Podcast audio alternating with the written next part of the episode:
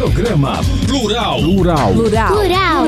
Plural. Plural. Uma produção do curso de jornalismo em parceria com a educativa UFMS.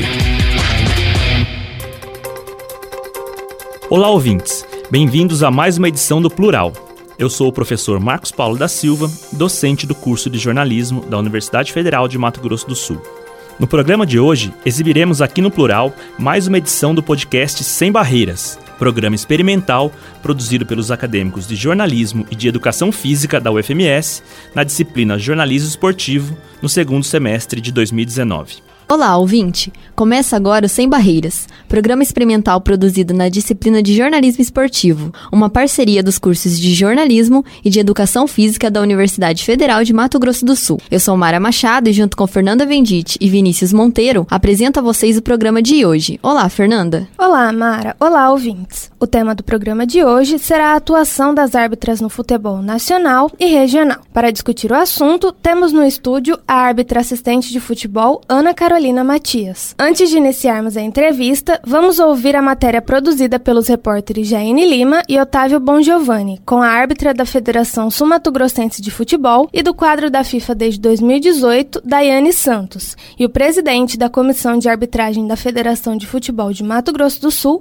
Manuel dos Santos. A arbitragem feminina é consideravelmente recente no Brasil. A primeira árbitra de futebol do país foi Lea Campos, que realizou um curso na área na década de 1970, quando a prática prática do futebol ainda era proibida para mulheres. Além de Leia, outras mulheres brasileiras ficaram conhecidas por apitarem partidas de destaque nacional e internacional, como Silvia Regina e Edna Alves. Mato Grosso do Sul possui uma representante na arbitragem nacional. A árbitra Daiane Santos faz parte do quadro de arbitragem da Confederação Brasileira de Futebol desde 2016 e em 2018 recebeu o escudo FIFA, que permite a atuação em jogos internacionais. Daiane comenta que será a única representante do estado em âmbito internacional é o reconhecimento de todo um trabalho e dedicação iniciado ainda em Três Lagoas, no interior do estado. Para mim, isso é motivo de muito orgulho mesmo. Eu sou muito orgulhosa com isso. Mas orgulhosa não no sentido de, de ser a única, de, de ah, parece que eu sou a mais capacitada. Não é assim. É, eu me sinto eu me sinto capaz, eu me sinto capaz de, de realizar qualquer coisa. E isso só mostra que qualquer pessoa pode chegar, entendeu? E eu saí do interior do Mato Grosso do Sul, onde não tem um, um futebol de expressão, e mesmo assim eu consegui fazer com que vissem alguma coisa em mim, algo que poderia é, me possibilitar de estar agora, por exemplo, é, no Equador fazendo um jogo internacional, entendeu? Então é, eu tenho a ideia de que se eu cheguei, qualquer pessoa pode chegar. É só realmente mudar algumas, virar algumas chaves, sabe? Para a árbitra, a participação feminina na arbitragem de jogos de futebol importantes está em ascensão e o cenário é positivo. Ela cita que em 2019, a FIFA passou a convocar equipes de arbitragem feminina para atuar em jogos do Mundial Masculino Sub-17, algo que nunca tinha acontecido antes. As mulheres, elas têm sim um espaço dentro da arbitragem, dentro do futebol. Claro, não se pode comparar com os homens ainda, sabe? Creio eu que vai demorar um tempo ainda, porém, a gente está em um, uma ascensão muito grande. É, um exemplo bem legal é que a FIFA, quando realiza torneios, é, Copa do Mundo, por exemplo, ela tem Copa do Mundo masculina, feminina, Copa do Mundo sub-20, Copa do Mundo sub-17. Então, tem vários, vários torneios da FIFA. E ela sempre convoca árbitros homens, torneios masculinos e mulheres para torneios femininos. Nesse ano que isso começou a mudar. Por exemplo, está tendo um Mundial Sub-17 que está acontecendo no Brasil, que é uma competição FIFA masculino, e eles convocaram duas equipes. É, duas equipes femininas de árbitras. Isso nunca tinha acontecido, então para a gente é uma vitória muito grande. É, isso significa que no futuro é, bem próximo, aí, bem breve, a gente já vai ter um, um cenário aí mais igualado aí aos homens. O presidente da Comissão de Arbitragem da Federação de Futebol de Mato Grosso do Sul, Manuel dos Santos, explica que o quadro regional possui oito árbitras registradas e que a escalação em jogos depende do rendimento apresentado em cada partida. Depende muito do desempenho de cada partida. Então, igual no caso da Daiane, que é um do quadro internacional, ela tem um, um índice técnico muito elevado, acima da média, inclusive, então ela é escalada quase todas as rodadas, né? Manuel dos Santos comenta que os níveis exigidos nos testes físicos para atuação em jogos regionais são iguais para homens e mulheres. Quem fizer o, o, a opção para árbitro, é, o teste físico são de alto rendimento, de alta intensidade, eles têm que dar seis tiros de 40 metros em 6,10 segundos e 40 tiros de 75 metros em 15 com descanso de 20 segundos, né? Isso para árbitros.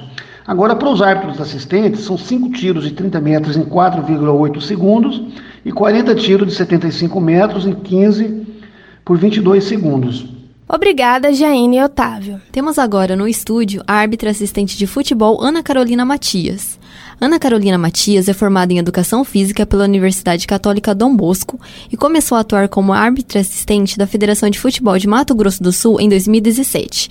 Ela também participa do quadro de arbitragem da Confederação Brasileira de Futebol desde 2018. Participam da entrevista os repórteres Mara Machado, Vinícius Monteiro e eu, Fernanda Vendite. Olá, Ana Carolina, seja bem-vinda ao programa Sem Barreiras. Olá, Bom dia a todos, muito obrigada pelo convite, muito feliz em participar. Atualmente, oito mulheres participam do quadro de arbitragem de Mato Grosso do Sul, com uma representante em atuação no cenário nacional.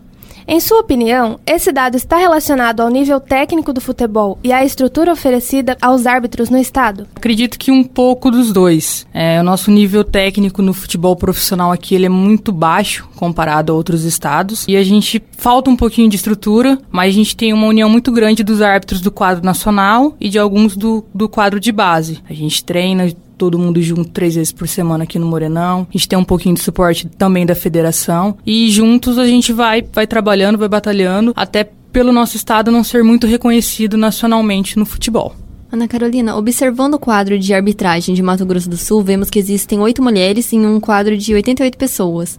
É o que, que isso representa para você e em sua atuação em outros estados o cenário é diferente? Em outros estados é mais ou menos a mesma coisa. É, são poucas mulheres, o incentivo é o mesmo para todos, todos e todas. É, a federação auxilia muito, dá muito suporte. Então, acredito que vai mais da mulher. O que, que, acontece? A gente faz o curso, quando a gente começa a atuar, a gente vê que é um pouquinho diferente. E a gente, por ser considerado, entre aspas, o sexo frágil, é, às vezes a gente sofre um pouco de pressão. Mas a gente, antes de, de, iniciar um trabalho dentro, é, na prática mesmo, dentro dos, dos campos, a gente tem um suporte tanto dos árbitros mais experientes quanto dos próprios próprio pessoal da federação. Estar nesse lugar, né, oito no estado inteiro é muito importante. Foi uma ascensão muito grande que eu tive em pouco tempo. Esse é o lado bom. No quadro masculino não é tão rápido quanto no feminino. Eu fico muito feliz de estar participando, de estar nesse empoderamento da mulher dentro do, do, do cenário do futebol. E quais necessidades financeiras de capacitação e investimento na carreira de árbitro? Bom, quando você inicia, você paga o valor do curso de formação, tá? Um valor simbólico. Mas depois que você ingressa dentro do, do quadro da federação, todos os custos são pela federação. Você dificilmente vai pagar alguma coisa para estar tá atuando. Normalmente você recebe pela sua atuação. No quadro nacional é melhor ainda. Se você tem uma viagem fora, alguma outra coisa, algum jogo fora, é tudo pago. Passagem, hospedagem, tudo, tudo alimentação. Então, assim, o, o gasto é mais assim com você. Acessórios, é, chuteira, é, cartões, essas coisas mais básicas mesmo. E como que é a relação com o colega de profissão, né? Atuando em um ambiente de trabalho majoritariamente majoritariamente masculino? Bom, é, os árbitros, de um modo geral, são bem tranquilos, confiam muito no nosso trabalho, nos dão muito suporte. Em diversos momentos do campo, no, nos dão muita segurança se tem algum, algum conflito com o jogador e arbitragem. Então, assim, quanto a isso, eu não tenho o que falar. Todos os árbitros que eu já trabalhei, que eu trabalho, que eu treino, são bem tranquilos, apoiam e incentivam muito é, o nosso trabalho em continuar. A exemplo do caso da árbitra Pamela Jorras, do Rio Grande do Sul, onde a mesma foi agredida verbalmente durante uma partida, você já sofreu ou acompanhou casos de assédio por parte da torcida, comissão técnica ou jogadores? Como que esse assunto é tratado internamente? Por parte da torcida sempre vai acontecer, sempre, seja com nós da arbitragem, seja com os próprios jogadores. Isso a torcida a gente não tem que ficar dando relevância porque eles falam. Agora o que não pode acontecer é jogador, é comissão técnica, é um gandula, quem está participando é, ativamente, é, diretamente ou indiretamente do jogo ter esse tipo de atitude. O que que acontece? Se for de jogador, tem a disciplina, tem a questão disciplinar dentro do próprio campo de jogo. Se for de comissão, também. Agora, se for, por exemplo, de presidente de clube, é, gandula, por exemplo, aí a gente pode tratar de outras formas. No futebol amador, é, é mais difícil. Eu, particularmente, nunca sofri nenhum tipo de, de situações como essa, mas no futebol amador é mais comum porque a gente não tem muito respaldo, né? Quem organiza não é federação. É, um, é uma outra pessoa ligada ao futebol que organiza, por isso que é amadora. Nesses casos,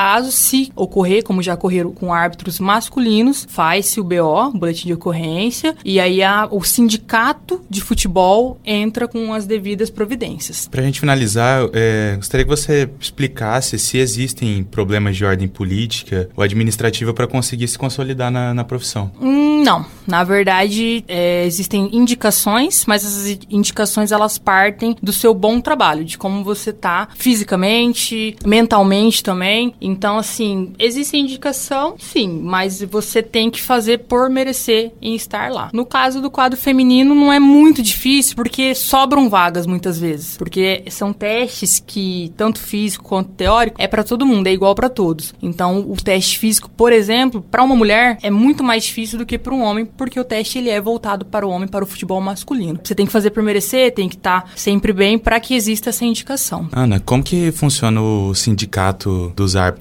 e como que ele atua? Bom, o sindicato, ele funciona para todos os árbitros que têm o curso. Tem árbitros que não têm interesse em atuar pela federação e atua somente pelo sindicato. Né, jogos que o sindicato trabalha, como por exemplo a Copa Campo Grande.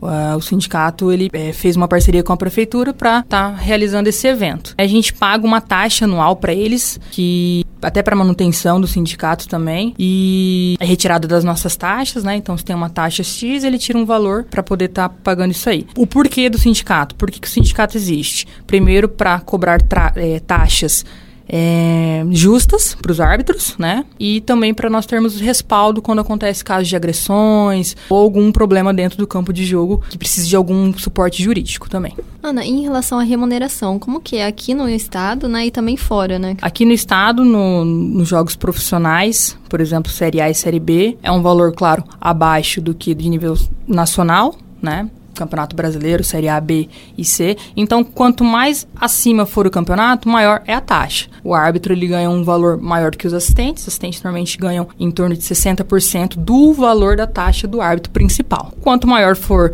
é, o seu brasão que a gente fala, né, maior você vai ser a sua taxa. Seja, então, se o árbitro ele é um árbitro FIFA, o valor da taxa dele é uma, é uma taxa bem, bem alta. Se ele é apenas federado, é um valor comum para todos os federados. Tem uma diferença entre salário de mulher, de árbitro? Não, não. É igual para todo mundo. A diferença é do árbitro principal, do árbitro central, pros assistentes e quarto árbitro. É, e você poderia falar um pouquinho de como funciona a preparação, como é o cotidiano de uma mulher na arbitragem? A gente faz testes físicos, nós da CBF fazemos duas vezes ao ano, às vezes até mais se tivermos curso. A federação, a gente faz um teste ao final de cada ano para poder iniciar a pré-temporada é, no ano que vem entrando. Falando da federação, é um teste físico e teórico. Teste físico ele feito com 40 tiros de 75 metros por 25, é, num tempo de árbitro 15 segundos para correr para 20 de descanso e no tempo de assistente 15 para correr para 22 de descanso. Como que funciona para nós mulheres? É difícil, não é fácil. É, eu até hoje eu tenho muita dificuldade em fazer, não por questões físicas, mas sim por questões mentais e psicológicas, porque é um teste que ele te suga muito. Não é uma coisa legal de fazer. Você cansa, você quer acabar, o seu corpo não, não, não, não gosta daquilo. Preparação. A gente faz um trabalho físico, treinos físicos específicos para o teste aqui no Morenão, né, no estádio, três vezes por semana. E aí todos os árbitros que quiserem pode vir, não, não, não tem problema nenhum. E eu agrego treinamentos de força, treinamentos de fortalecimento para conseguir estar tá 100% por teste, para cada teste que a gente faz, que são vários. E isso influencia nas partidas em que você vai atuar, por exemplo? Com certeza. Quanto mais bem preparado você tiver, melhor você sai em cada jogo. Bom, agradecemos a presença da entrevistada, Ana Carolina Matias. Obrigada. Obrigada eu, gente. É, obrigada também pela participação dos repórteres Jaine Lima e Otávio Mongiovani e de Fernanda Vendite e Vinícius Monteiro, que também realizaram a entrevista. Acréscimo. Para saber mais sobre as mulheres que atuam no futebol brasileiro e internacionalmente como árbitras ou jogadoras, você pode acessar o site dibradoras.blogosfera.ol.com.br barra, repetindo, dibradoras.blogosfera.ol.com.br barra. Esse foi o Sem Barreiras, programa experimental da disciplina de jornalismo esportivo, produzido por estudantes do curso de jornalismo e de educação física, sob a orientação dos professores Marcos Paulo da Silva e Silvão Menezes dos Santos. Ficamos por aqui, até a próxima. Na edição de hoje do Plural, exibimos mais um podcast Sem Barreiras, programa experimental produzido pelos acadêmicos de jornalismo e de educação física da UFMS na disciplina Jornalismo Esportivo, no segundo semestre de 2019, sob orientação dos professores Marcos Paulo da Silva e Silvã Menezes dos Santos. Este foi o Plural, projeto de extensão do curso de jornalismo da UFMS. Ficamos por aqui e até a próxima. Você ouviu o programa Plural. Plural. Plural. Plural. Plural. Plural. Uma produção do curso de jornalismo em parceria com a educativa UFMS. De volta na próxima quinta, 5 da tarde.